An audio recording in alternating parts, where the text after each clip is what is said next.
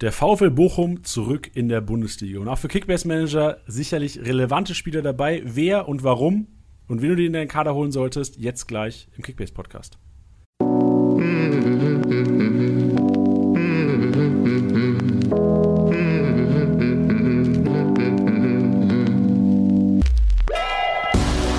Spieltagssieger Besieger, der Kickbase Podcast. Mit deinen Hosts Titti und Janni. Ja, und herzlich willkommen. Spieltagssieger Besieger, der Kickbase Podcast ist zurück. Kurze Sommerpause haben wir uns gegönnt, aber wir kommen im Kracher. Wir kommen im Bauchklatscher, wie schon angekündigt in der letzten Episode, letzte Saison. Podcast-Marathon wartet. 18 Tage. Jeden Tag, also wirklich jeden Tag ein Podcast. 18 Tage, 18 Vereine, 18 Podcasts und wir starten heute mit einem wahrscheinlich der relevantesten Podcasts der, der kompletten Saison, würde ich behaupten, weil die Aufsteiger sind eigentlich für viele Kickbase-Manager immer große Fragezeichen. Kann man auf sie setzen? Wen sollte, auf wen sollte man setzen? Ich erinnere mich letztes Jahr. Ähm, Hartl von Bielefeld. Overhyped quasi schon über die Sommerpause. Haben gesagt, das ist der Kickbase-Spieler, den man sich holen sollte. Aber ähm, wie wir leider mitbekommen haben, über Kickbase-Saison haben sich andere Spieler, also nicht Hartl als, als Kickbase-Bombe, sondern eher ein Pieper oder ein Tega als Kickbase-Bombe äh, entpuppt. Und deswegen sitzen wir heute hier. Und sitzen, deswegen sitzen auch nicht nur ich heute hier. Tiddy ist übrigens nicht am Start. Wenn ihr im Intro gehört habt, Tiddy und Janni, ja, äh, Janni hier am Start. Aber der Tiddy-Ersatz ist heute einer, der auch mehr nur ist als ein Ersatz. Und zwar haben wir uns ein, weil heute die Folge sich rund um den VfL Bochum, um den äh, um den Aufsteiger, um den Meister der zweiten Bundesliga letztes Jahr dreht, haben uns den Leo ins Boot geholt. Und Leo ist, das kann man ja selbst, kann er gleich selbst mal erzählen, Leo ist langjähriger Bochum-Fan und das ist einer, der sich auskennt. Das ist nicht einer, der äh, Kickbase zockt und sich so ein bisschen mit, mit Bochum auskennt. Das ist ein diehard Bochum-Fan. Und wir holen uns direkt mal rein. Wir sagen Hallo und herzlich willkommen im Podcast, im Kickbase-Podcast. Leo, grüß dich. Hallo Jani, grüß dich auch. Moin Leo, wie, wie, ist die Stimmung? Bist du noch, schwebst immer noch auf Wolke 7 nach der, ja, nach der Zweitligameisterschaft? Definitiv. Also gerade als du gesagt hast, der VfL Bochum zurück in der ersten Bundesliga, das ging runter wie Öl. Also das war wirklich gutes Opening von dir. Ich freue mich tierisch. Ich glaube, das ist echt so aus Vereinssicht einfach ein Riesenerfolg, muss man einfach so sagen. Auch wenn andere denken würden, hey, ihr seid jetzt aufgestiegen aus der zweiten in die erste Bundesliga, aber nach so vielen Jahren zweite Bundesliga, das ist einfach keine Selbstverständlichkeit, in der ersten Liga zu sein. Deswegen, ja, Wolke 7, ich freue mich, ich kann es doch gar nicht glauben. Ich bin gespannt, wenn bald die Spiele losgehen in der ersten Liga und dann wir wirklich wieder gegen die Großen spielen. Ja, das, äh, das ist, ist, ja eigentlich das Größte immer. Ich erinnere mich an die, an die Bilder vom SV Bremen, glaube ich, die den FC Bayern zugelost bekommen haben im Pokal. ähm, das ist ja für die schon eine Riesenkiste. Und ich, ich als Laudern-Fan bin natürlich auch immer, wir haben äh, Borussia Mönchengladbach zugelost bekommen und selbst ich bin unfassbar hyped, mal wieder äh, ein Top-Bundesliga- Team auf, auf dem Betze begrüßen zu dürfen. Und jetzt als Bochum-Fan, der jahrelang dann quasi auf die Bundesliga gehofft hat oder im Grunde genommen ähm, ja teilweise auch Angst hatte, dass eventuell mal in der, in der ähm, wie sagt man das, im, im Nichts endet für den VfL Bochum, dass es eventuell mal komplett in, in Richtung KfC Uerdingen geht irgendwann mal, kann man ja sagen, dass jetzt schon echt ein, ein geiler Moment ist und ähm, die, die Bundesliga-Stars wieder in, in Pott kommen. Ja, absolut. Und ich meine, wie gesagt, das ist keine Selbstverständlichkeit, wo ich gerade gesagt habe, gegen die großen Spielen, eigentlich auch äh, Zweitligasaison nächstes Jahr, da wirst du auch gegen viele große spielen. Richtig, ich meine, das, das ist stimmt, ja auch ja. abgefahren. Ne? Also einfach diese Selbstverständlichkeit, man ist Erstligist, das hatten wir in Bochum eine ganze lange Zeit.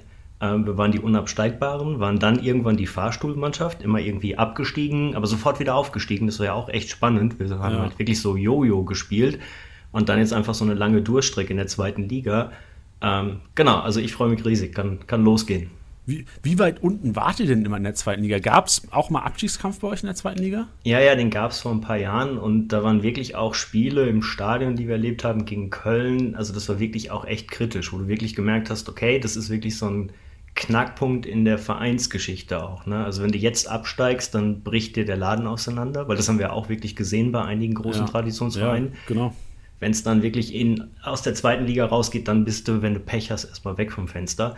Und da hatten wir schon so ein paar äh, ja, äh, intensive Jahre auch, also auch hitzige Jahre und auch gar nicht so lange her, auch vor zwei Jahren noch so, ähm, wo du wirklich dann merkst, dann ist viel Unruhe im Verein und dann verselbstständigen sich so Sachen ja auch. Ne? Die Unruhe, die von außen reingetragen wird, die Erwartungshaltung, dann läuft es nicht auf dem Platz und äh, dann hast du ein Problem.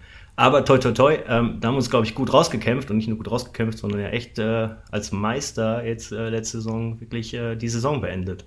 Ja, also für mich ist es immer noch ein Riesenfragezeichen, wie das auf einmal kam. Also der VfL Bochum war ja für, für viele wahrscheinlich in den letzten Jahren einfach ein Durchschnitts-Zweitliga-Verein. Wo man gesagt hat, okay, unwahrscheinlich, dass sie jetzt auf dem 18. landen, aber auch, das wäre eine riesige Überraschung, wenn die Bundesligameister werden, äh, Zweitligameister werden würden. Was war denn so der Knackpunkt? Warum lief es denn auf einmal wieder?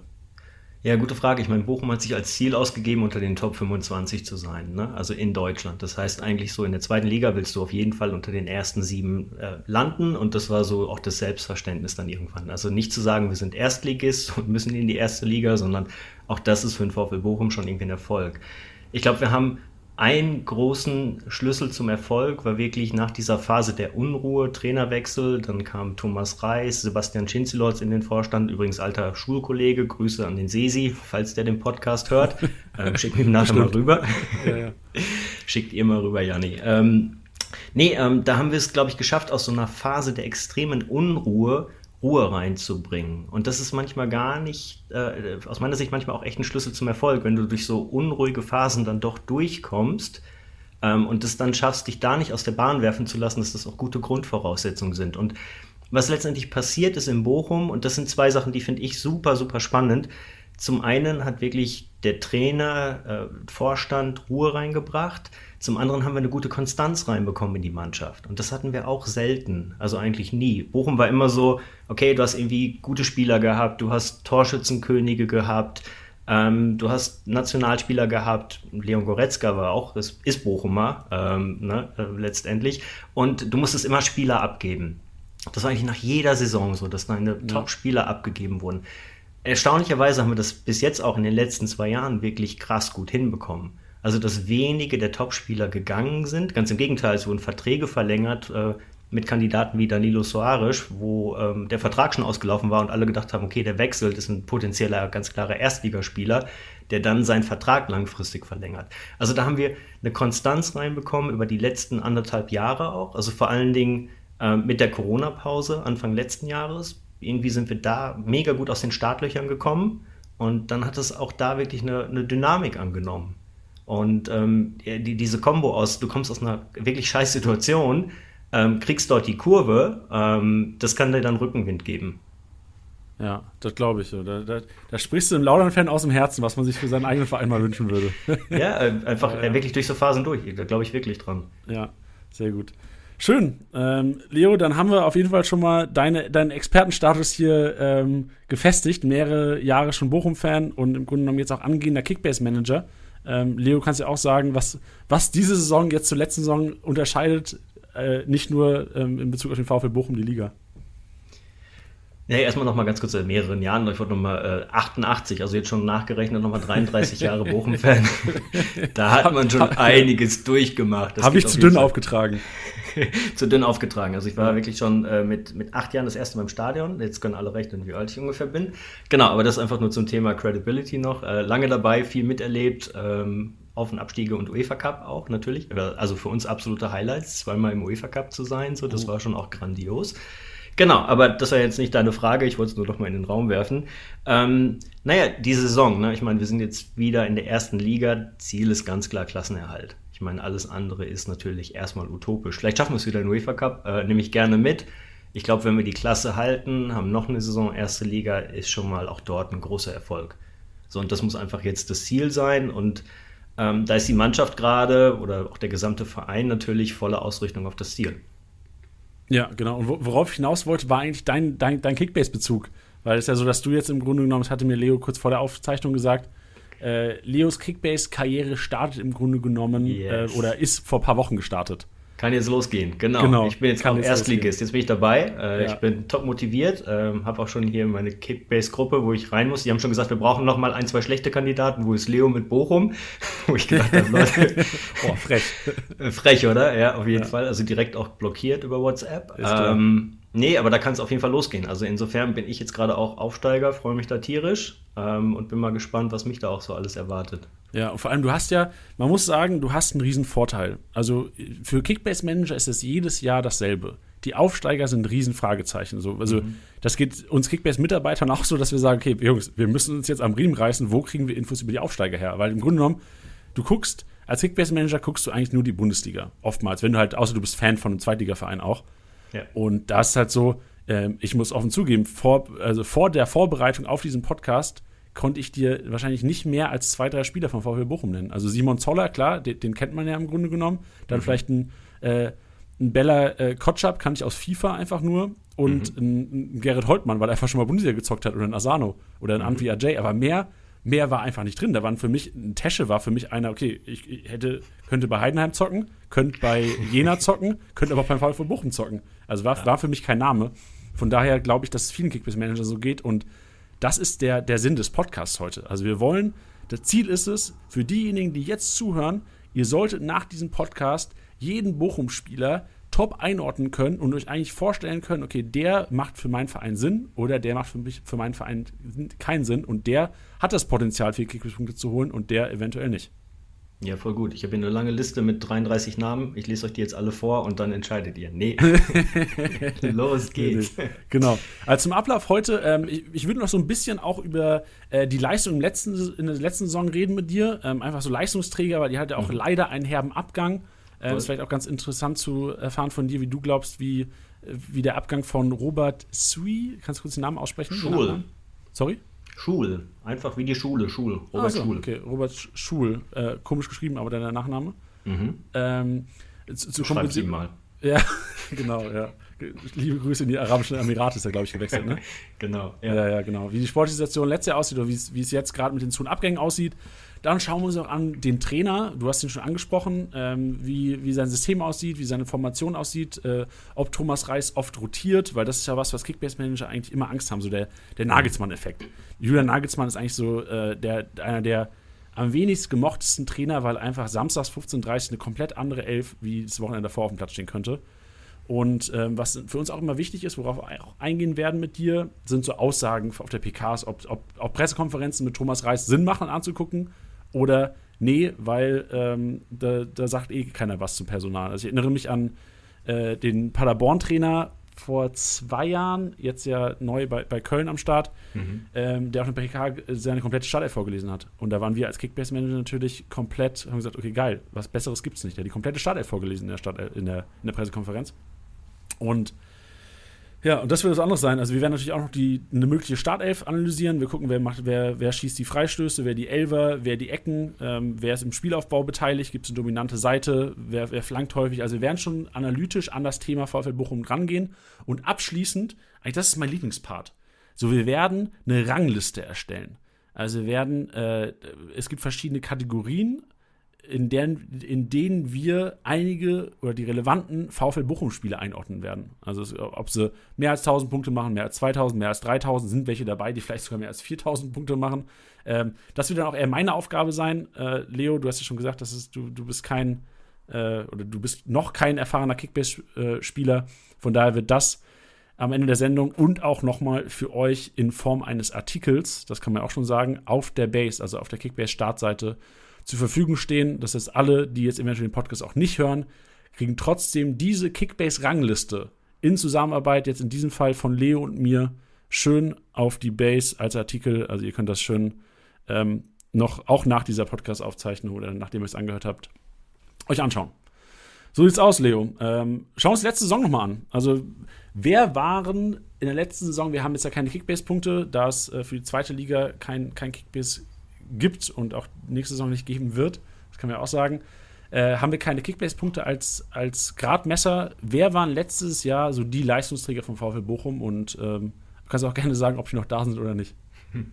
Ja, voll gut. Also erstmal vielleicht die Kurzzusammenfassung der letzten Saison in zwei Worten. Geile Saison. Also das war es definitiv. Ich meine, es war wirklich unfassbar guter Fußball, den der VfL Bochum auch gespielt hat. Ich meine, als ähm, erster halt dann aufzusteigen und wirklich mit attraktivem, guten Fußball. Ähm, was generell cool ist, also jetzt auch bei dem Rückblick, ähm, ich meine, für uns wird es natürlich jetzt spannend zu sehen, als Zweitligist in der ersten Liga, inwieweit wirst du halt Systeme ändern, inwieweit wirst du natürlich anders auch auftreten müssen. Was generell aber spannend ist, dass wir Stand jetzt nicht wirklich viele Abgänge haben. Ich meine, du hast es gesagt, einen großen, Robert Schul, war sicherlich letztes Jahr der Ausnahmespieler auch. Ähm, offensiver Mittelfeldspieler, 15 Tore, 13 Assists, also auch wirklich einer der Topscorer in der zweiten Liga. Ähm, und das war ein Spieler, der das Spiel extrem geordnet hat vorne auch. Also der hat vorne letztendlich äh, alle dirigiert, auch Simon Zoller hast du erwähnt, der äh, 15 Tore gemacht hat und ziemlich viele Vorlagen, auch 10 Vorlagen. Ähm, aber Schul hat schon die Fäden in der Hand gehabt und auch durch eine gewisse unkonventionelle Art. Also der hat eine gewisse spielerische Dynamik gehabt, die nicht geprägt war durch Schnelligkeit, sondern er hat manchmal das Tempo auch rausgenommen und einfach einen geilen Pass gespielt. So. Das heißt, Schul wird ähm, fehlen natürlich. Und das wird das große Fragezeichen bei Bochum sein. Wie werden wir das halt äh, kompensieren, ersetzen? Inwieweit wird sich das System da auch vielleicht anpassen? Halt von der doch irgendwie klassischen 10, die er gespielt hat, hin vielleicht zu anderen Systemen. Aber da können wir ja gleich nochmal drauf eingehen. Ansonsten stand jetzt bislang ähm, das, was ich auch eingangs meinte, echt super spannend, dass die Leistungsträger alle sonst noch da sind. Also hatten wir in der Form noch nicht. Ich meine, kann natürlich sein, dass der eine oder andere noch geht, aber auch die Top-Leute in der, in der Abwehr, Bella Kotschap hast du genannt, hat einen langfristigen Vertrag, Soarisch hat einen langfristigen Vertrag. Ähm, also das Rahmengerüst steht und ich glaube, das ist auf jeden Fall schon mal ein, ein klarer Vorteil auch für die neue Saison. Ähm, drumherum und ja, lass uns mal in die, in die einzelne, in die Saison reingehen. Also wer hat da gut performt? Ich meine, ähm, vorne Robert Schul habe ich erwähnt, davor halt Simon Zoller, der irgendwie auch gerade seinen zweiten Frühling erlebt und äh, unglaublich viele Buden gemacht hat, aber nicht nur das. Ähm, Zoller war, war ist unfassbar wichtig für das Pressing. Also Bochum hat letzte Saison ein krasses Pressing gespielt. Also das war wirklich schon beeindruckend, ähm, wie sie auch gegen die Top-Mannschaften draufgegangen sind. Äh, gegen Hamburg, gegen Holstein Kiel. Zoller immer wieder angelaufen, immer wieder angelaufen und wie viel Ballverluste dann auch bei spielstarken Gegnern entstanden sind. Dann Höhe, Mittellinie war der Ball wieder weg. Das war so, so fundamental wichtig für den Erfolg des VfB Bochum. Und du hast immer gemerkt, jedes Mal, wenn die Bochumer nicht gut in das Pressing reingekommen sind, weil der Gegner entsprechend darauf reagiert hat, indem der Gegner eine Raute gespielt hat, das hat dem Bochumern irgendwie nicht so gut gelegen, ähm, war das Spiel schwieriger. Also das war ein ganz klarer Erfolgsfaktor. Also vorne in der Offensive Schul, Zoller, wie gesagt, Zoller zum Glück noch da. Dann über die Außen Gerrit Holtmann, du hast ihn erwähnt. Gerrit Holtmann, schnellster Spieler letzte Saison, äh, ligaübergreifend. Äh, war sogar noch schneller als Alfonso Davis. Ähm, der hat einfach mal Gas gegeben. Ähm, ist aber auch nicht immer dann äh, unbedingt die ultimative Stärke, weil für Holtmann geht es dann auch einfach noch darum, dann wirklich technische Kontrolle reinzubringen. Also gerade auch im Abschluss nochmal stärker zu werden. Da hat er sich gegen Ende der Saison gesteigert, hat auch die eine oder andere Bude noch gemacht. Aber manchmal war dann halt so, Speed is not your friend, sondern er ist einfach los und mit Vollgas halt in äh, die gegnerische Hälfte über links außen. Ähm, ich glaube, da wird er auch noch ein bisschen reifen und auch noch mal stärker werden. Danny Blum, super starker Spieler vorne, ähm, starke Technik, unfassbar gutes Tor gemacht gegen Hamburg beim HSV, so ein Lupfer von rechts außen. Also auch da Bochum letzte Saison wirklich ähm, gut vorgelegt, was schöne, spielstarke Tore angeht. Ähm, wir haben Silver Ganbula, der in der Vorsaison eine große Rolle gespielt hat als bester Stürmer, der letzte Saison komplett untergetaucht ist und abgetaucht ist. Bin ich mal gespannt, wie der in der ersten Liga performen wird, weil er ein ganz anderer Spielertyp ist als Zoller und da irgendwie nicht so richtig in das System reinkam. Und dann sicherlich auch ähm, einfach nicht den Lauf hatte, den du als Stürmer brauchst. Mal schauen, wie relevant der in der ersten Liga wird. Mhm. Ähm, also Offensive echt stark besetzt. Da haben wir auch noch einen Herbert Bockhorn, der eigentlich so universell alles gespielt hat, von rechts außen über links außen, über rechter Verteidiger, über linker Verteidiger. Ähm, so ein bisschen so eine Wundertüte auch noch, ähm, hat super viel Potenzial. Jetzt habe ich eigentlich von vorne angefangen mit dem Sturm, ne? aber alle reden ja gerne über Sturm, oder? Macht ja schon mal Sinn. Ja, vorne, macht auf jeden Fall Sinn. Also du, du, bist auch schon sehr im Detail. Also es ist ja auch, ist ja auch gar nicht schlecht, aber vielleicht ähm, nicht, dass sich die, die, die, Inhalte so überschneiden von, okay, Sportsituation, äh, wir schauen uns die letzte Saison an und eine mögliche Startelf dieses Jahr. Ja. Ähm, vielleicht kannst du noch zwei, drei Leute herausheben, die auf jeden Fall letztes Jahr ähm, einen mega Job gemacht haben. Klar, natürlich, wenn es eine Teamleistung war, kannst du auch gerne 20 Spieler hier raushauen. äh, aber ähm, vielleicht gehen wir dann im, im, Detail auf jeden Fall auf die Leute auch nochmal in, in Bezug auf die mögliche Startelf in der kommenden Saison ein. Voll. Ja, immer, immer gerne bremsen, wenn ich zu, äh, zu excited bin, äh, über, über das ganze System zu reden. Ich glaube, herausheben hinten im Tor Manuel Riemann, ähm, sehr, sehr starker Keeper äh, mit dem Fuß am Ball. Also es war immer so auch in den Kommentaren, dass wir einen elften Feldspieler haben. Oh, Ortega, halt, Ortega 2.0. Ja, Freunde. also wirklich richtig gut. Also der hat unglaublich gute Bälle gespielt, hat sich dann zum Schluss äh, die Mittelhand gebrochen, ist dann ausgefallen, der Ersatz hat dann einfach das Spiel nicht mehr so spielen können, hinten aufziehen können. Also da hat man wirklich gemerkt, was Riemann einfach für für ein wichtiger Faktor ist. Und der ist halt so ein bisschen auch Thomas Müller 2.0, der ist halt immer nur am Kommandieren, Anweisungen geben. Gerade jetzt ohne Zuschauer, ganz spannend, wenn du Spiele äh, Sky verfolgst, du hörst halt die ganze Zeit Manuel Riemann. Und jetzt die Spiele, wo er auf der Tribüne war, hörst du Manuel Riemann noch am Rumkommandieren und so. Also unfassbar wichtiger Spieler. Ähm, Genau, ich glaube, da könnte man jetzt noch ein paar andere rausheben. Anthony Lucea, also wirklich das Herz im Mittelfeld, Robert Tesche. Ähm, aber das machen wir gleich auch, weil wie gesagt, die sind ja alle noch am Start. Das ist ja wirklich cool. Ähm, da, da, gehen wir gleich mal drauf ein. Ansonsten, ja. Boch, du hast es gefragt, Reis, wechselt der oft, rotiert der oft? Nicht wirklich. Also ganz, ganz wenig Rotation. Also sowohl was das System angeht, wir haben in der Regel ein klassisches 4-2-3-1 gespielt. Das wird selten rotiert. Spieler werden selten rotiert, werden auch ein unglaubliches äh, Glück, was Verletzungen angeht. Also sehr, sehr wenig Verletzte. Und es gab halt dann ab und zu Rotationen. Also wirklich mal aus disziplinarischen Gründen. Robert Schul hast du angesprochen, der hat Anfang der Saison nicht so richtig Fuß gefasst. Zack, auf die Tribüne, ab da lief's. Also da hat Reis auch konsequent durchgegriffen mit Maßnahmen. Äh, hat sich dadurch aber, glaube ich, auch ein ganz gutes Standing verschafft in der Mannschaft, weil es immer doch sehr, sehr sachlich dann auch scheint. Okay, also, also du, du, das klingt ja zuerst mal sehr Kickbase-freundlich oder sehr Kickbase-Manager-freundlich. Würde ich sagen. hast wenig, wenig Rotation. Natürlich muss man natürlich auch sagen, beim VfL Bochum letztes Jahr lief es ja einfach. Also ich glaube, es ist generell wahrscheinlich vor der Saison auch schwer einzuschätzen, wenn es dann mal nicht läuft.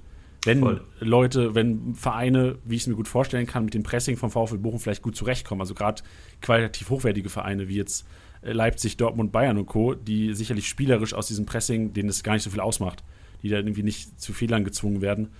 Da kann ich mir vorstellen, dass eventuell dann nicht mehr, also natürlich wird es selbstverständlich nicht mehr so einen Lauf geben wie in der zweiten Liga letztes Jahr, aber ähm, ist natürlich schwer vor der Saison auch zu prognostizieren, gerade wenn im Vergleich dazu zur letzten Saison alles super lief, klar rotierst du da wenig. Aber ist trotzdem schon ein guter Anhaltspunkt. Ja, das auf jeden Fall. Und ich meine, grundlegend die Frage, spielst du so ein Pressing dann überhaupt? Du kannst es beibehalten. Ne? Oder ja, läufst du damit ja komplett ins offene Messer? Also ich glaube, ja. das ist gerade die spannende Frage. Bochum halt, ähm, gehst du von diesem 4-2-3-1 dann auch auf andere Systeme, dass du 4-3-3 spielst, ähm, möglicherweise mit zwei Achtern, also auch jetzt um Robert Schul als Zehner zu kompensieren, so, also was für andere Systeme spielst du da? Mhm. Weil die, die Bayern brauchst du nicht komplett mit Pressing vorne anrennen. Ja, mich Leipzig auch so, nicht. Ja, mich erinnert es so ein bisschen, also äh, soll jetzt auch nicht negativ klingen, mich, erkennt, äh, mich erinnert so ein bisschen an den SC Paderborn vor zwei Jahren. Paderborn mhm. war auch ein Verein, die in der zweiten Liga spielerisch im Grunde genommen allen überlegen waren, einfach weil sie ähm, unfassbar hoch gepresst haben und versucht haben, einfach mit Ballbesitz immer wieder zum Tor zu ziehen direkt. Ja. Also und ähm, da war es auch so, dass die teilweise, ja, die haben Spiele gehabt, wo sie 3-4-0 auf den Sack bekommen haben, gegen Vereine, die einfach qualitativ viel, viel besseren Fußball gespielt haben, weil es halt einfach ein äh, hundertfaches äh, höheren e-, Etat haben. Aber dann gab es auch Spiele, wo es einfach funktioniert hat, wo sie es auch mal geschafft haben, Vereine, die vielleicht von Platz 5 bis 10 sind, mit einem 1-0 vom Platz zu schicken. Voll. So, also, also bin, bin, sehr gespannt auf den VfB Bochum. Also da bin ich auch gespannt. Ich meine, letztes Jahr im Pokal haben wir gegen Mainz gespielt und das Spiel gewonnen. Ähm, auch ein bisschen glücklich, dann im Elfmeterschießen, aber immerhin so, da konntest du halt auch mithalten. Davor ja. im DFB-Pokal gegen die Bayern knapp verloren. Das war auch echt ein grandioses Spiel. So Bella Kotschap eigentlich das Spiel seines Lebens gemacht, macht dann aber kurz vor Schluss irgendwie so einen doofen Stockfehler. Aber man hat schon irgendwie mitspielen können. Ähm, auch. Und definitiv, ich glaube, das wird spannend zu sehen, wie geht der Verein damit um, wie gehst du taktisch damit um, wie konsequent führst du deine Linie durch ähm, kann, kann auch wirklich ein Nachteil sein für Bochum, weil sie eigentlich mit dem System jetzt sehr, sehr erfolgreich waren und nicht viele Varianten gespielt haben. Ja. Ähm, noch eine letzte Frage zum Trainer, bevor wir dann zu, einer, zu der möglichen Startelf kommen, wie du sie eventuell siehst in der kommenden Saison. ähm, wie verhält sich denn Reis auf Pressekonferenzen? Wird da viel zum Personal gesagt? Hast du da Erfahrung? Hast du Pressekonferenz zufällig gesehen letztes Jahr? Ich habe ab und zu mal reingeschaltet, weil zwischendurch war man ja echt total begeistert, so dass ich auch Spiele der Konkurrenz freiwillig geschaut habe. Also das war auch schon so immer ein Indikator, dass es wirklich gut läuft in der Saison, wenn man sich freiwillig dann andere Zweitligaspiele anschaut oder Pressekonferenzen. Naja, ich meine generell Pressekonferenzen ist ja immer so eine Sache. Ne? Also es sind, glaube ich, nicht die informativsten Pressekonferenzen, weil äh, kleiner Seitenhieb, auch die Fragen, die dann kommen, nicht immer unbedingt die besten sind. Also da, da können wir, wir Kickbase-Manager können da sowas von mitreden, weil wie oft gucken wir Pressekonferenzen und denken so, ey, frag doch einfach, ob Sané äh, ready ist fürs Spiel oder nicht und dann fragt keiner. So, also ich, ich verstehe dich frag einfach gute Fragen zum System ja, genau. und äh, einfach wirklich Sachen, wo du dich inhaltlich mit was beschäftigt hast. So, ich glaube, das merken dann ja, also nicht, ich glaube, das merken, das merken Trainer dann natürlich auch und die haben ja Bock dann, sich auch mit Fachleuten zu unterhalten, wenn es um Fachthemen geht. Natürlich wird er da nicht alles dann preislegen, mhm. aber es ist einfach, du redest ja auf, auf Augenhöhe dann anders, als wenn da irgendwie eine Deppenfrage kommt. So, ich glaube, da waren die Pressekonferenzen leider nicht die stärksten. Also, Janni, ich würde mal sagen, frag du mal, wähl du dich mal mit ein und stell mal ein paar Fragen, vielleicht wird es dann besser. Ey, Leo, du glaubst gar nicht, wie sehr wir hinten dran sind, so, so einen Presseausweis zu bekommen. So, das ist echt, das ist äh, tatsächlich in den Kickbase-Überlegungen ähm, gewesen. Wir haben schon oft drüber gesprochen, dass wir sagen, ey, wir müssen doch einen Weg finden, relevante Kickbase-Infos von den Trainern auch direkt zu bekommen, weil ob jetzt da jemand, also ich, ich sage, ich will jetzt nicht schlecht reden, aber ob jetzt der, die fünfte Frage von der Bild kommt, ob Hansi Flick äh, irgendwas, ob, ob er Blumenpfl Blumenpflücken geht im Sommer oder zum DFB geht. Die fünfte Frage, die, wo du als Zuschauer so sagst, ey, lass den armen Kerl doch in Ruhe jetzt. Voll. Oder noch eine Frage hinterhergeballert wird, die halt wirklich mal äh, gut gestellt ist und Bezug hat auf, äh, oder Kickbase-Bezug hat also natürlich fragt man jetzt nicht, ey, würde ich den Kickbase aufstellen oder nicht, Hansi, sondern ähm, wie sieht's aus? Äh, wie schätzen Sie die Rolle von Alfonso Davis ein? Oder ich würde jetzt zum Beispiel Nagelsmann gerne fragen, wie sieht's aus mit Alfonso Davis? Wird es ein Schienenspieler dieses Jahr oder wird er als linker Verteidiger eingesetzt? So, äh, ja. sag mal, Julian. Solche Geschichten würden wir halt gerne mal abklappern, aber ja, da hast du jetzt ein Fass angeschlossen, an, äh, ange, angestoßen. Fast aufgestoßen, fast richtig. umgestoßen. Hey, du ja. sagst es. Da wäre ich auch ganz wild bei sowas. Da habe ich richtig Bock nämlich drauf, weil du es gesagt hast. Ja. Ich sehe gerade den Janni vor mir, wie er Jürgen Klinsmann-Style irgendwie diese Fasstonne eintritt und dann ja, ja. so, so ungefähr. Aus. Ja. So sieht's aus. Verbal. Gut, ähm, kommen wir zur möglichen Startelf des VfL Bochum. Du hast vorhin mhm. schon einige Leistungsträger angesprochen. Lass uns vielleicht von hinten mal anfangen. Also ich glaube, hinten hätte ich fast schon gefragt, gibt es eine Diskussion, weil ja auch Esser verpflichtet wurde. Aber ja. so wie du jetzt das formuliert hast, gibt es gar keine Tordiskussion, oder?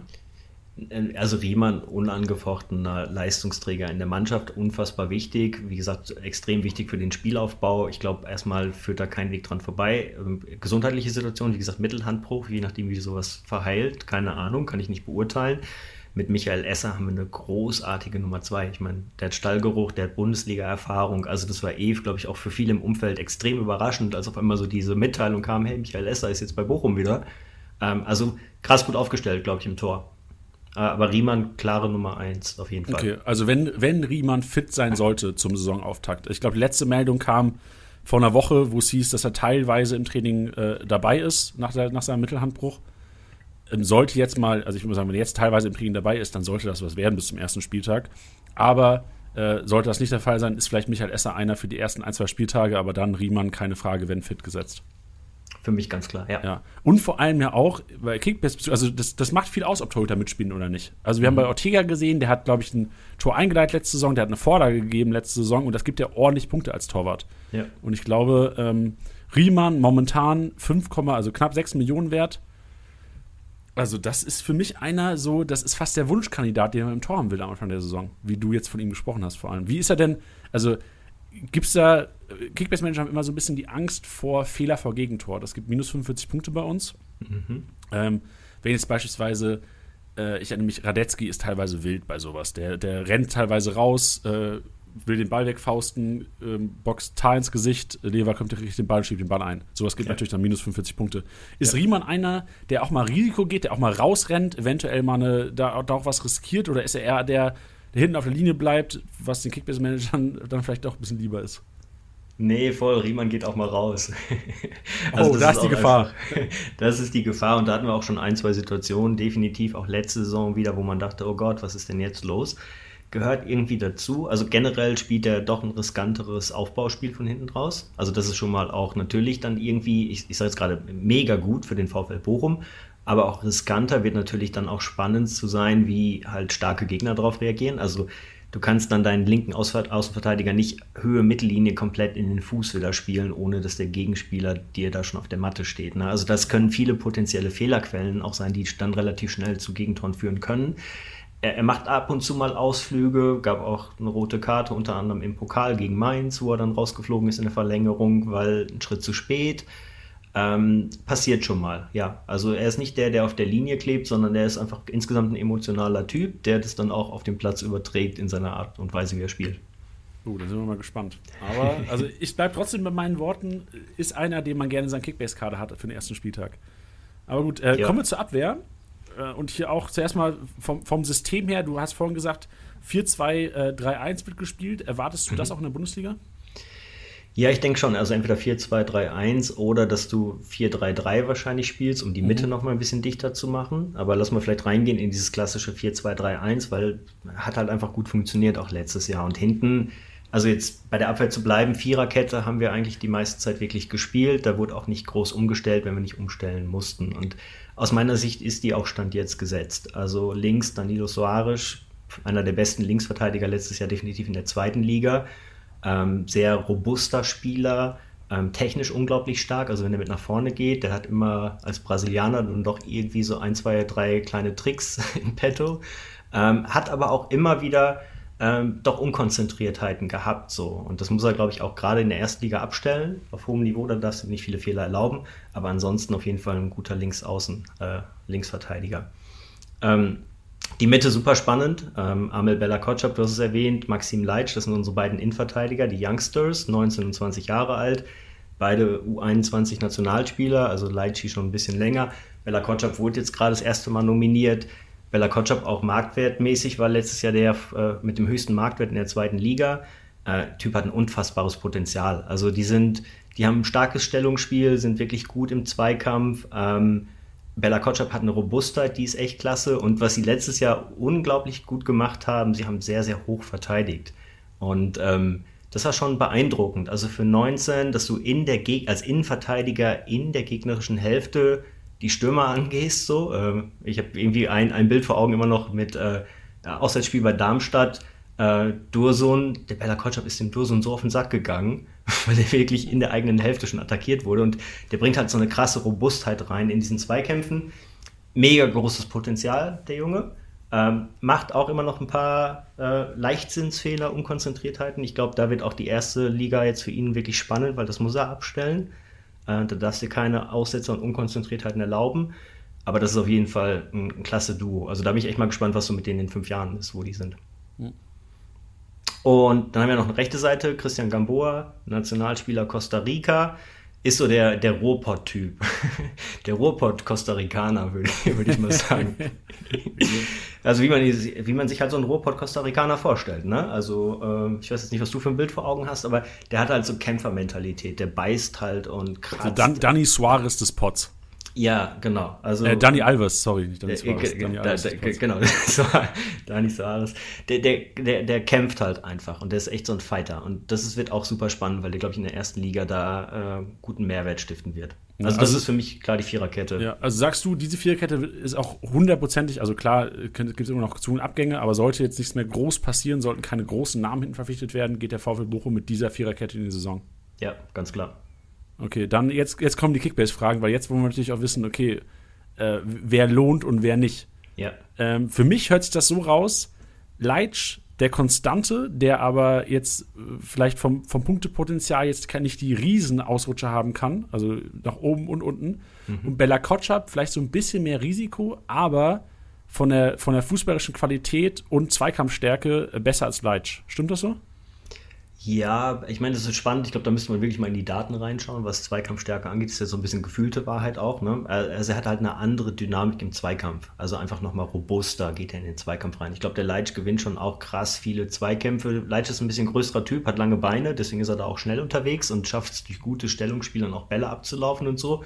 Und Bella Kotschap, wie gesagt, robust. Also schwer zu sagen, wer davon jetzt von den beiden wirklich stärker ist, so auch was, was Kickbase-Punkte angehen würde. Wer ist denn, wer, wer, wer klärt denn mehr von deinem Gefühl aus? Also, ich habe immer so das Beispiel, bei Dortmund ist es so, da spielen Akanji und Hummels in der Innenverteidigung. Ja. Und wenn hohe Bälle reinkommen, köpft Hummels die raus. Das bedeutet, ja. Hummels kassiert immer diese plus 5 geklärt. Kannst du da das pauschal sagen für Bochum, wer da in der Innenverteidigung eher derjenige ist, der dann von den beiden, die kommunizieren ja meistens, wenn es einen hohen Ball gibt, wer geht hin? Jo, Leitsch, Bella Kotschap, ich mach das. Ja, gut. Also ich hätte jetzt, glaube ich, keine Präferenz, wo ich klar sagen würde, das ist immer der von den beiden. Also ich glaube, das, das, da stimmen die sich gut ab dann auch. Und die holen beide viel raus. Also wirklich jetzt schwer. Und wenn ich jetzt sagen würde, einer von den beiden wäre dann kriege ich nächste Saison Ärger, wenn das nicht so ist. Ne? Also, das stimmt, Leo. Deswegen sitzt du hier heute. da hat sich mein Joker und würde sagen, puh, okay. beide sehr, beide sehr ähnlich unterwegs, was das Abräumverhalten angeht. Auf jeden Fall. Okay. Dann Frage bezüglich Aufbauspiel, weil als Verteidiger ist es generell, es gibt nicht viele Wege, als Verteidiger zu punkten. Also unwahrscheinlich, dass da große Torbeteiligungen entstehen, außer du heißt jetzt irgendwie Rafael Guerrero oder äh, Angelino oder sowas. Ähm, wer ist mehr in den Spielaufbau einge, eingebunden? Also klar, sicherlich läuft auch viel über die Sechser und, Voll. und äh, über Schui oder Schuri, wie, sorry. Schul. Schul, genau. Schul. Schul lief viel oder eventuell jetzt Asano, je nachdem, wo du ihn einordnest. Aber wer ist denn von den Abwehrspielern eher der Aufbauspieler? Wer passt denn dann eher den, den Ball über die Mittellinie, ist immer relativ relevant für Kickbase-Manager, ja. zum, zum nächsten Aufbauspieler?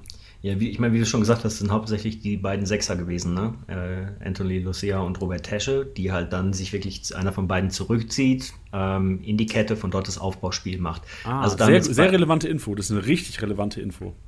Ja, ähm, schauen wir mal, wie sich das nächste Saison ändern wird. Also Bella Kotschap und Leitsch werden besser, die sind noch nicht die stärksten im Aufbauspiel. Also die preschen auch mal mehr mit nach vorne, ähm, sind für mich noch nicht die Aufbauwaffen. Also wie auch unser Spielaufbau stattgefunden hat, wie gesagt, erstmal über Manuel Riemann. Also wirklich nochmal das betonen, das war Aufbauspiel Nummer eins, der dann auch äh, halblange Bälle ähm, auf links außen, rechts außen gespielt hat, Höhe Mittellinie ähm, die teilweise wirklich oder sehr, sehr häufig in den Fuß kamen, also unglaubliche Passsicherheit da auch. Das heißt, das war viel von unserem Aufbauspiel. Bella Kotschap ähm, und Leitsch in der Mitte, wie gesagt, dann zieht sich einer von den Sechsern eigentlich zurück, übernimmt. Also auch ein Schul als Zehner kam dann erst später rein. Also natürlich nicht immer, kommt auch manchmal dann, kam auch zurück. Ähm, aber letztendlich Aufbauspiel, Lucilla Tesche, da bin ich gespannt, deswegen springe ich mal ins Mittelfeld. Ja, gerne. Wie sich das Mittelfeld da auch ändern wird. Weil die beiden haben auch eine, also sind unsere beiden Oldies, also wenn jetzt Bella Kotschap und Leitch die beiden Youngster sind, sind Lucilla und Tesche die beiden Oldies. Tesche hat eine unfassbar gute äh, Rückrunde gespielt, mit vielen Toren auch äh, als Sechser, also ungewöhnlich auch und wichtigen Toren. Lucilla ist der Dauerläufer, ähm, hat letztendlich ähm, pro Spiel im Durchschnitt den, die höchste Laufleistung. Ähm, also absolut gesehen waren noch ein paar vor ihm die Saison, weil er nicht alle 34 Spiele mitgemacht hat. Aber wenn er alle 34 Spiele gemacht hätte, wäre er der Dauerläufer der zweiten Liga gewesen. Also da unglaublich wichtig, sind aber beide nicht mehr die schnellsten. Und das gibt auch immer wieder Kritik, ähm, dass unsere Mitte vielleicht doch ein bisschen zu langsam ist.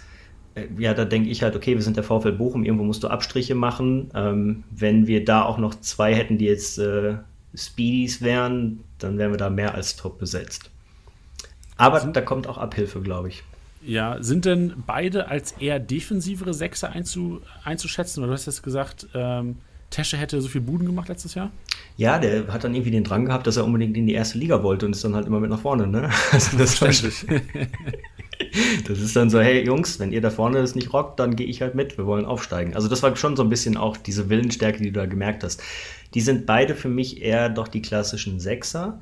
Ähm, und ich glaube, da wird es spannend, jetzt äh, Bochum halt zu sehen, und das ist halt dann in 4-2-3-1, das sind die beiden Sechser dann, ähm, inwieweit wir vielleicht doch auch mit zwei Achtern spielen werden. Ähm, kann auch eine Variante sein, dass du nur einen Sechser hast, der halt defensiver ist, und davor halt zwei, die ein bisschen offensiver ausgerichtet sind, aber keine richtige Zehn auch sind.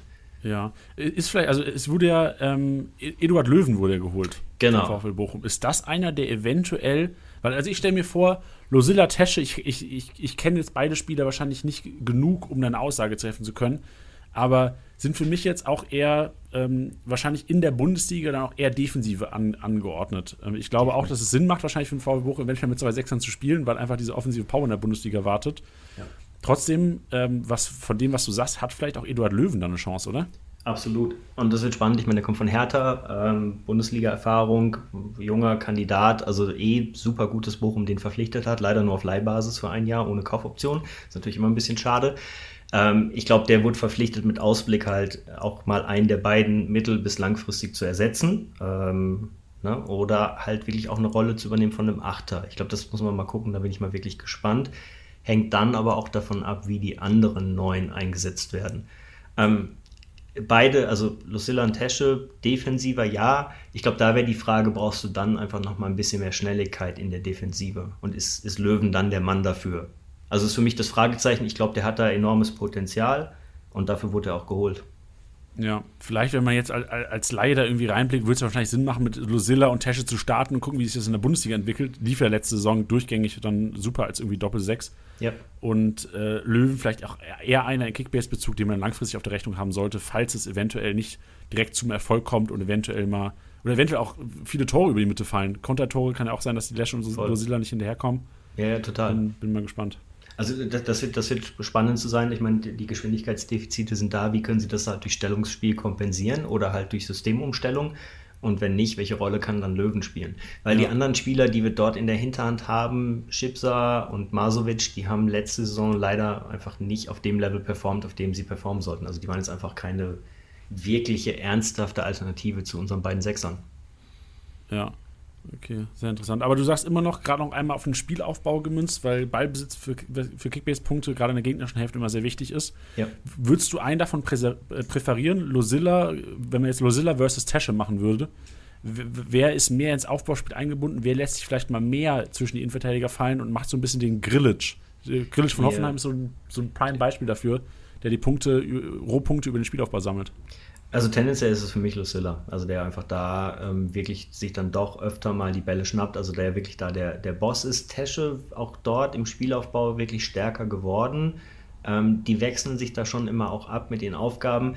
Lucilla ist halt von der Technik einfach auch nochmal der bessere Spieler. Also der ist dort einfach technisch äh, für Zweitliga-Verhältnisse letztes Jahr Top-Spieler, super feine Technik, guten Torschuss auch und auch das eine oder andere wirklich schöne Tor gemacht ähm, ist der Spieler, in dem, äh, über den beim Spielaufbau am meisten geht dann. Okay, sehr interessant, super. Sehr, sehr gute Info. Dann ist jetzt äh, eventuell Zeit für Neu Neuzugang, weil irgendjemand muss ja die, die Nachfolge auf der 10 antreten. Ja, ja, beziehungsweise Frage, wie wir das kompensieren werden. Also das wird, wie gesagt, spannend. Ähm, wir haben Takuma Asano geholt, ähm, auch eine Menge Bundesliga-Erfahrung, Stuttgart, Hannover ähm, japanischer Offensivspieler, der letztendlich sehr variabel eingesetzt werden kann offensiv. Also so ein bisschen für mich auch eine, eine kleine Wundertüte. Ich glaube mit sehr, sehr viel Potenzial. War in Stuttgart und Hannover nicht der torgefährlichste Spieler, kommt jetzt aber gerade vom Partizan Belgrad und hat da eine Bombensaison gespielt.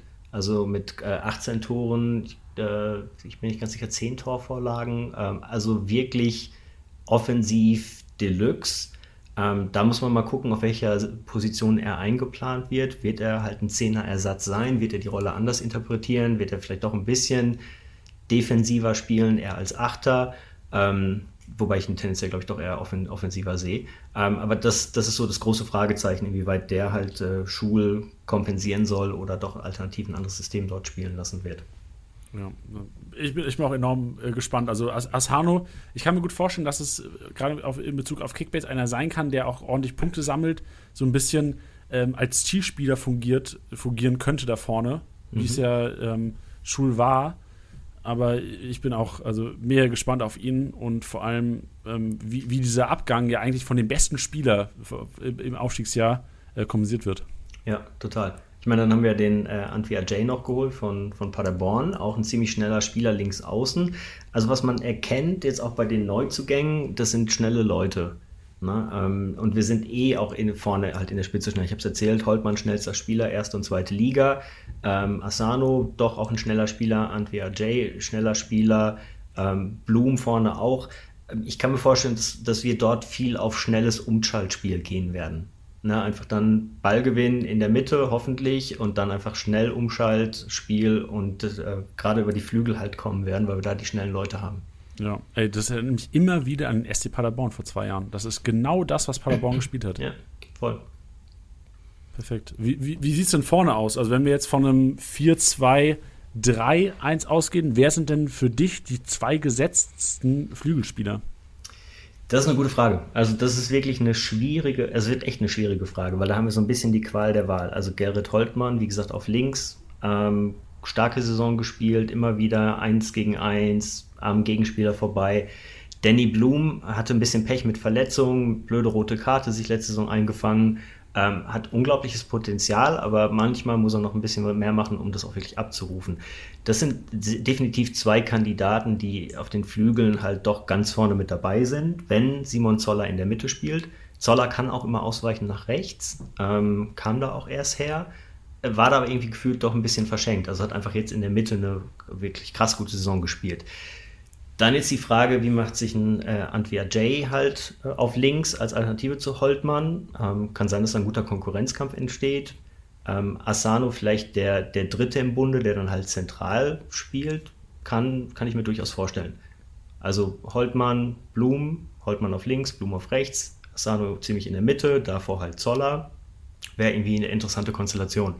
Dann haben wir noch Bockhorn, habe ich erwähnt. Das war so ein bisschen die universelle Wunderwaffe letztes Jahr, der irgendwie alles gespielt hat, überall irgendwie doch gute Ansätze gezeigt hat.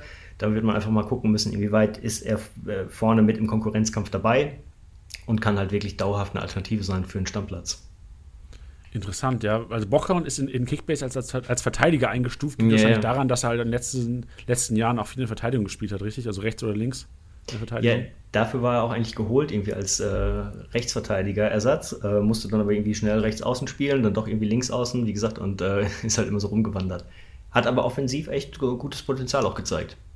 Okay, sehr interessant. Also gehst du eventuell auf den Flügeln von, also keiner Rotation aus, aber die sind auf jeden Fall nicht so sicher gesetzt wie, ja. wie die letzten, die du gesagt hast. Also der gesetzteste wahrscheinlich so, was man raushört, Gerrit Holtmann, oder?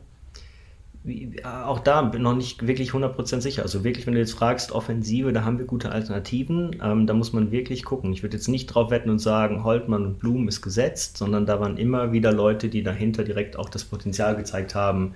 Stammelf, erste Elf und wie gesagt die beiden Neuen halt, Asano und ja, Jay, wird auch spannend zu sehen. Also das wird vorne ein guter Kampf um die Plätze. Ich denke, Zoller wird immer gesetzt sein, ähm, ob der in der Mitte oder auf Außen wo auch immer, der wird seine Rolle haben, das ist klar.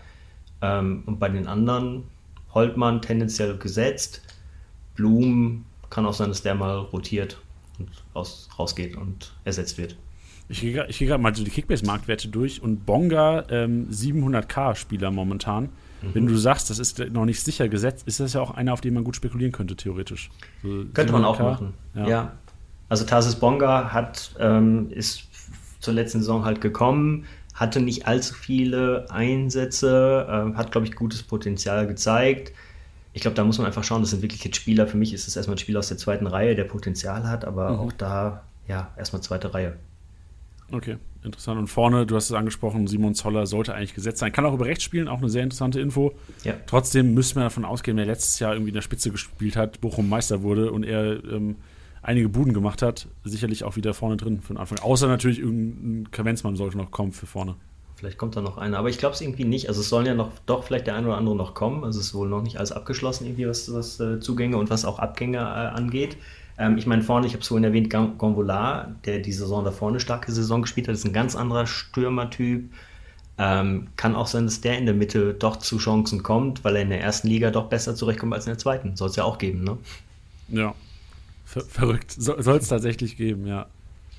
Ich, ich sehe gerade, gehe gerade so ein bisschen Gerüchte durch ähm, vom VfL Bochum und ich sehe gerade einen, äh, einen, Beitrag zu äh, Yannick Haberer.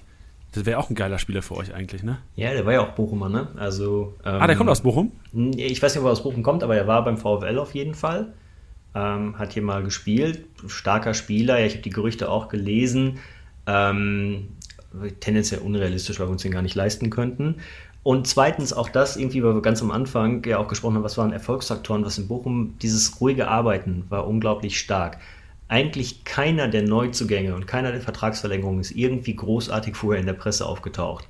Und das ist äh, Chapeau, das muss man auch echt sagen. Da werden gute Neuzugänge präsentiert, auch im Jahr davor. Keiner auf dem Schirm gehabt. Oder auf dem Schirm vielleicht schon, irgendwie in Wunschkonzerten und so. Eduard Löwen wurde jetzt als einer der Neuzugänge wurde halt schon diskutiert. Äh, das ist irgendwie schon ein bisschen an die Presse durchgerungen. Die anderen, auf einmal sind die da. Und das ist halt cool. Ne? Also das ist ja, halt wirklich auch gut, diese Art zu arbeiten. Das ist halt schon echt äh, Hut ab so. Ähm, deswegen, Janik Haberer, wenn der jetzt schon da in der Presse rumgeistert, wahrscheinlich, wahrscheinlich unwahrscheinlich. Wahrscheinlich unwahrscheinlich, ja. Aber ich, wart, wart mal ab, wenn der VfL Bochum mehrere Jahre jetzt in der Bundesliga spielt, dann schafft auch irgendein Bildreporter da irgendwelche Sachen rauszukramen und dann kannst du auch vergessen mit, mit Ruhe im Verein. Ja, bestimmt. Und äh, hier einfach nochmal für mich Wunschkonzert. Also Leon Goretzka hat ja schon irgendwie mal angedeutet, dass er irgendwann zurückkommt. Also Leon, ähm, hoffen wir mal in ein paar Jahren, 2025, spielt er wieder für den VfL Bochum. Das äh, haben wir dann hier schon mal platziert. du weißt gar nicht, wie oft Miroslav Klose gesagt hat in seiner Karriere, auf jeden Fall beende ich die Karriere beim FCK. Der ist nicht zurückgekommen, der Kollege. Okay, hier ist, hier ist die Wette. Der Leon Goretzka kommt zurück. Okay, gut. Wir reden nach der Aufzeichnung mal über Wetteinsatz. Ich glaube da erst dran, wenn er, wenn er die Mitgliedschaft im, im Fitnessstudio in Bochum abgeschlossen hat. Ja, ja, genau. Der Pump muss er nicht mehr. Nee, sehr interessant. Gut, ähm, dann jetzt, also die, die Startelf steht soweit. Ähm, mhm. Jetzt natürlich auch wichtig, wer schießt denn die Standards? Wer schießt die Elfer, wer die Freischüsse, wer die Ecken? Das ist jetzt mal eine super gute Frage, weil das war alles natürlich bei Robert Schul, ne, letztendlich. Also alles. Komplett ja, alles. Hat er auch die Elfer geschossen? Ja, wir hatten gar nicht so viele Elfer letzte Saison, es waren fünf Stück ähm, oder maximal sechs, abgesehen vom Elfmeterschießen Mainz. Ähm, drei davon hat er geschossen, Gombola hat eingeschossen und Blumen hat eingeschossen. Ähm, das heißt, echt schwierig. Also ich habe vorher auch nochmal drüber nachgedacht, als ich die Frage gesehen habe, hm, wer schießt denn jetzt die Elfer? Simon Zoller vielleicht, dann wie gesagt in den Blumen, wird, wenn er spielt, sicherlich auch die Elfer schießen. Ähm, dahinter großes Fragezeichen werden wir mal sehen, vielleicht auch ein Asano oder so. Also gerade bei Standards. Ähm, Standards waren alle über Schul, also deswegen riesen Blackbox. Dahinter unser Mann Thomas Eisfeld, einer auch der wenigen Abgänge, der eher so auch mal zweite Reihe war, hat starke Standards gehabt, also auch wirklich direkte Freistoßtore und so, schöne Dinger gemacht. Ähm, ich bin gespannt. Ich weiß es nicht. Okay, äh, warten wir mal ab. Vielleicht verraten ja auch die einigen Testspiele, die jetzt anstehen in den nächsten Wochen, so ein bisschen, wer da die, wer die Standards übernimmt. Und wer, also Standards musst du wissen, jetzt wo du ja in die Kickbase-Saison startest oder schon Wichtig. gestartet bist, die letzten Wochen, enorm wichtig. Also da warten so viele Punkte, deswegen ähm, bin ich mal gespannt. Analysieren wir auf jeden Fall nochmal zusammen in den nächsten Wochen. Voll, auf jeden Fall. Also wenn du mich jetzt fragst, also ich kann mir, wenn ein Asano halt wirklich Stammelf, in der Stammelf ist, dann wird er sicherlich äh, einige Standards schießen. Ansonsten echt jetzt mal Testspiel schauen und gucken, dass wir da mal ein paar Freistöße kriegen. Ja, genau. Noch zu Asano, so eine ich, ich habe den auch im Kopf. Ich, ich erinnere mich, ich habe Spiele bei dem, von dem gesehen, ich glaube Hannover und Stuttgart, hast du vorhin schon angesprochen, mhm. ne? Ähm, für mich war das nie einer, der zentral gespielt hat. Ähm, immer so ein bisschen eher auf den Flügeln gefühlt. Ich kann jetzt auch ja. komplett einen äh, Schwachsinn labern. Aber äh, also für mich ist auch noch nicht so klar, ob der die, diese, die, die Nachfolge auf der 10 antritt. Aber klar, wäre wär eine Lösung. Voll. Ich glaube, das ist ja, was ich vorhin auch meinte, so ein bisschen ja, die Wundertüte, weil Partisan Belgrad hat er jetzt einfach unfassbar viele Tore geschossen. Die hat er nicht als Linksaußen gemacht, sondern da hat er schon sehr, sehr zentral gespielt. Ja. Also ich glaube, da muss man echt gucken, wie findet er seine Rolle in der Mannschaft, wie findet er die Rolle im System und wo ist die. Ja, für vielleicht mich, hat er jetzt mit Mitte 20 mal seine Position gefunden. Ja, kann gut sein. Also für mich Riesenpotenzial dort, ähm, aber auch die große Blackbox noch. Ja, sehr interessant. Ähm, gibt es denn, wenn man das sagen kann, also gerade in Bezug auf äh, Gamboa und äh, Suarez eine dominante Seite, wo irgendwie mehr Flanken herkommen? Also ähm, lässt sich da eine Tendenz äh, irgendwie erkennen? Nicht, auch nicht wirklich, weil vorne auch unsere beiden Außen öfter auch mal rotiert haben. Ne? Also die sind beide ziemlich gut. Also Blum bringt scharfe Bälle rein vor Tor. Also da waren auch echt ein paar so gute Sachen dabei. Der kommt auch dann mal über links und Holtmann über rechts. Also da sind wir schon auch variabel, dass wir dort halt wirklich variieren. Ähm, Soares und Gamboa gehen beide auch schon häufig mit nach vorne. Also ich würde jetzt nicht sagen, es ist auch meine subjektive Wahrnehmung so, uh, der eine ist die ganze Zeit nur vorne, so stund nur vorne rum und macht die initiiert die Angriffe und Gamboa nicht. Die sind beide schon sehr, sehr offensiv auch ausgerichtet gewesen. Ähm, weil die beide auch da stark sind. Ne? Also Soares ist halt technisch nochmal versierter. Ähm, das heißt, das war auf links auch immer ein guter Vorteil dann, wenn er sich den Ball vom linken Fuß dann reinziehen konnte, mal in die Mitte gegangen ist und so. Also da hat er auch schon einen guten Antritt.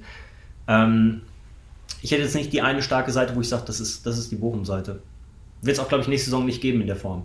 Ja, ist, ist ja natürlich auch wertvoller, wenn es sowas nicht gibt, als Verein selbst. Also für Kickbase-Manager wäre es natürlich geil, wenn man wüsste, dass Gamboa der ist, der die ganze Zeit Flanken schlägt. Ähm, aber wenn es das nicht ist, natürlich auch unberechenbarer für einen Verein. ich, ich, ich glaube, das wird die Marschroute auch sein. Also gerade mit den Offensiven nächstes Jahr, dass du da wirklich variieren kannst, im Spiel, personell halt auch und dadurch äh, dir vielleicht einen kleinen Vorteil verschaffen kannst. Ja, sehr interessant. Super, ey, dann äh, haben wir auf jeden Fall schon mal die Startelf zusammen, wissen was über den VfL Bochum. Jetzt gilt es, das Ganze noch in Kickbase-Punkte umzumünzen. Mhm. Und ich habe mir ein paar Notizen gemacht, während du gesprochen hast und äh, würde das Ganze einfach mal mit in Absprache mit dir so ein bisschen rausfeuern.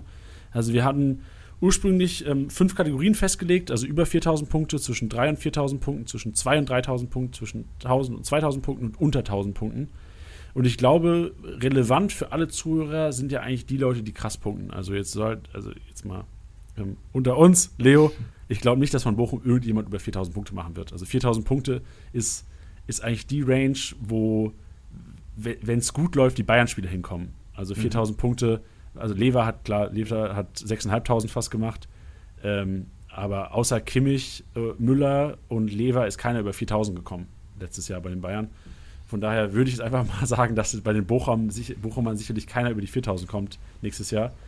Und ähm, in Bezug auf die 3000 würde ich gerne ähm, einen Spieler eventuell nennen.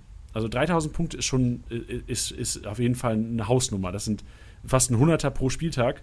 Und wenn wir von Riemann reden und wir Vergleiche zu Ortega ziehen wollen, Ortega hat letztes Jahr 3000, 3250 Punkte gemacht würde ich mich aus dem Fenster lehnen und euch nicht versprechen, dass Riemann einer ist, der in Ortegas Fußstapfen treten kann, aber von dem, was du erzählst, ist das einer, der eventuell es schaffen könnte in diese Kategorie. Also ich kann mir beim besten Willen ähm, bei, bei Bella Kotschap und Leitsch nicht vorstellen, dass sie es schaffen, diese 3000er-Range zu kommen. Also als Vergleich habe ich da Amos Pieper genommen. Amos Pieper letztes Jahr eine Mörder-Saison gespielt, 2700 Punkte gemacht und das war schon outstanding für, für einen Aufsteiger. Und von daher würde ich Bella Kotschap und ähm, sein, sein Partner Leitsch so eher Richtung 2000 bis 2400 sehen am Ende der Saison, wenn es gut läuft für den VfL. Ja, du siehst mich gerade nicht nickend. Ähm, ich, ich akzeptiere es mit den 4000ern. Du hast gute Argumente auf deiner Seite. Wenn es eigentlich nur die drei waren, die in den Club kamen, dann würde ich sagen, okay, dann ist da vielleicht kein Buch mal dabei. Ähm, 3000 ja prima schwer einzuschätzen. Ne? Also jetzt gerade das Thema Fehler, was wir ja hatten. Ne? Also Gegentore nach Fehlern und so. Das wird, glaube ich, so ein riskanter Punkt, den muss man ein bisschen beachten, ähm, weil, wie gesagt, der Spielaufbau ist ein bisschen riskanter. Aber ja, also könnte ich mir, könnte ich mir vorstellen, dass das klappt. Ja. Und also bei Zoller ist es so, ich habe Zoller ein bisschen mit Fabian Klos äh, ver verglichen. Klar, komplett anderer Spielertyp. Zoller wird sicherlich eher über die Bodenzweikämpfe seine, seine Punkte holen. Fabian mhm. Klos letztes Jahr bei Bielefeld fünf Tore gemacht, zwei Assists. Klar, wir hoffen beide, also du wahrscheinlich noch mehr als ich, dass es bei Zoller mehr werden dieses Jahr. Aber für mich ist Zoller auch einer, der maximal dann 2.000 bis 3.000 Punkte machen sollte, sollte im nächsten Jahr. Also wenn es gut läuft, wird er über zweieinhalb kommen. Trotzdem glaube ich, ähm, dass Simon Zoller, also die Chancen unter uns, Leo, dass er mehr als 15 Tore macht, halte ich für leider äh, unwahrscheinlich. Ja, 15 Tore wären schon gut. Also würde ich, wäre ich jetzt wär ich schon happy mit. Wie, wie viel hat er letztes Jahr gemacht in der zweiten Liga? 15. Ach so, das waren die 15? Ja, das waren die 15. Ja, dann äh, yeah. sind wir froh, wenn es zweistellig wird am Ende. Ja, wäre schon gut. Also Simon Zoller, 10 Buden. Ich glaube, da wird er jetzt auch sagen, cool, Jungs, danke, guter Podcast, mache ich. So sieht's aus, genau. Und wenn ihr, ähm, wir werden jetzt die Tierliste, also die Kategorienliste nicht weiter besprechen hier. Ähm, wenn ihr die komplett sehen wollt, dann schaut auf Base vorbei. Wir werden einen Artikel verfassen, wo wir auch diese Kategorienliste, ähm, wo wir die Bochum-Spiele einordnen werden und mit Leo auch nochmal nach dieser Podcast-Aufnahme so ein bisschen abstimmen, weil das ist ja eigentlich das, worauf die, die Kickbase-Manager gucken sollten. Also wie, wie schätzen wir in Kombination mit unserem VfL-Experten Leo die, die Bochum-Spiele ein? Was, was, könnten sie, was könnten sie holen nächstes Jahr? Und das ist ja wichtig für unsere Kickbase-Kader. Ja, voll gut, da steigen wir nochmal ein, oder? Da spielen wir nochmal ein bisschen Ping-Pong. Da spielen wir noch ein bisschen Ping-Pong, so sieht's aus. Leo, das war, eine, das war eine geile Runde heute, doch. Ja, voll, oder? Das hat mir getaugt. Eigentlich würde ich auch gerne, eigentlich schade, dass wir nicht Herbert Grönemeyer im Intro laufen lassen haben. Oh, also, könnt das noch als Outro machen? Das können wir eigentlich als Outro machen. Ich weiß nicht, wie das rechtlich aussieht. Ich glaube, wir dürften, äh, ich müsste es, wenn, dann selbst einsingen, glaube ich. Das ist okay, do it. Das, ja, das lassen super. lieber. Nee, nee Finde ja. find ich gut, ja. machen wir so. Gut. Das, das machen wir, wenn, wenn Leon Goretzka wieder zurück zum VfL Genau, Bochum das machen wir. Das machen wir. das können wir machen. Dann ist das dein Wetteinsatz, okay? Ja. Dann machen wir einen Podcast, das, wo, wo Jani singt. Richtig, und wenn er nicht kommt, musst du. da sind wir ja. Sind okay, fair enough, fair enough. Okay, geil. Leute, Leo, mega. Drauf. Dann ähm, vielen, vielen Dank für, für, dein, für deinen Input heute. Also hat mega Bock gemacht und viele relevante Infos für unsere Kickbase-Manager dabei gewesen. Ja, cool, freut mich. Hat äh, mega Spaß gemacht. Ich habe schon gesagt, ähm, endlich mal jemand, mit dem ich über Bochum reden kann. ja. Ich bin dabei. Ich bin gespannt, ich freue mich auf die neue Saison, kann losgehen. Ich bin äh, als Fan in Topform, top vorbereitet. Ja. Bevor wir dich jetzt aber verabschieden, noch eine letzte Entscheidung, die du treffen musst. Wenn du einen Spieler, dir aus dem ganzen Bochumer Kader aussuchen könntest, der in deinem Kickbase-Team am ersten Spieltag startet, wer ist es? Puh, das ist natürlich nochmal eine schwierige Frage jetzt ganz zum Schluss so. Ähm, wenn ich einen auswählen muss, ich glaube, dann würde ich Bella Kotschap nehmen. Ähm, schwierige Entscheidung, aber ich glaube, der Junge hat einfach krass viel Potenzial und ja, genau, den wähle ich. Interessant, interessante Wahl. Interessant. Ist, ist das auch so ein bisschen dein Lieblingsspieler oder ist das komplett durch die, äh, ist das komplett objektiv die Einschätzung? Lieblingsspieler nicht unbedingt. Ähm, der hat einfach, wie gesagt, großes Potenzial mit dem, was er macht. Also so ein bisschen, ich habe die Situation beschrieben mit Dursun, wie er den auf den Sack gegangen ist. Also es war schon, doch, das war schon richtig gut. Okay, sind wir gespannt, sind wir gespannt. Ist auf ja. jeden Fall auch auf, wahrscheinlich jetzt durch diese Aussage auch viele Scouting-Listen von vielen Kickbase-Managern gewandert, der Berda Kotschap. Super. Leo, vielen, vielen Dank für deine Zeit. Hat super Bock gemacht und hast sicherlich vielen Kickbase-Managern da draußen ordentlich äh, unter die Arme gegriffen. Sehr gut. Jani, vielen Dank an dich und an das Kickbase-Team und äh, wir sehen uns und hören uns in der ersten Liga. Das auf jeden Fall, ey. Dann viel Erfolg in deiner ersten Kickbase-Saison auf jeden Fall. Danke. Perfekt. Mach's gut. Leo, mach's gut. Tschüss. Ciao. Ja, meine Damen und Herren, das war Leo. Mensch, einiges gelernt über den VfL Bochum, hat mega Spaß gemacht mit dem Kollegen. Und für euch gilt jetzt nur, die nächsten 18 Tage nichts vornehmen am besten, weil die nächsten 18 Tagen, es kommt jeden Tag ein Podcast. Also man glaubt es ja kaum. Ihr könnt jeden Abend ab 18 Uhr auf Spotify, auf Apple Podcasts oder sonst wo dieser, sonst wo es Podcasts gibt, äh, aufrufen, auf Play drücken und ihr hört einen neuen Spieltagssieger-Besieger, einen neuen Kickbase-Podcast um einen neuen Verein wird sich drehen. Morgen das kann man ja schon mal sagen an dieser Stelle, äh, der FC Köln. Ein äh, FC Köln-Experte zu Gast und wir werden morgen den FC Köln auseinandernehmen. Und sicherlich auch teilweise mit dem VfL Bochum vergleichen.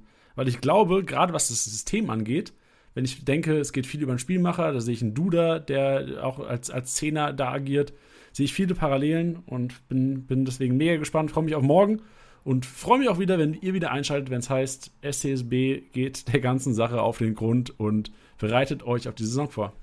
Schönen Abend zusammen.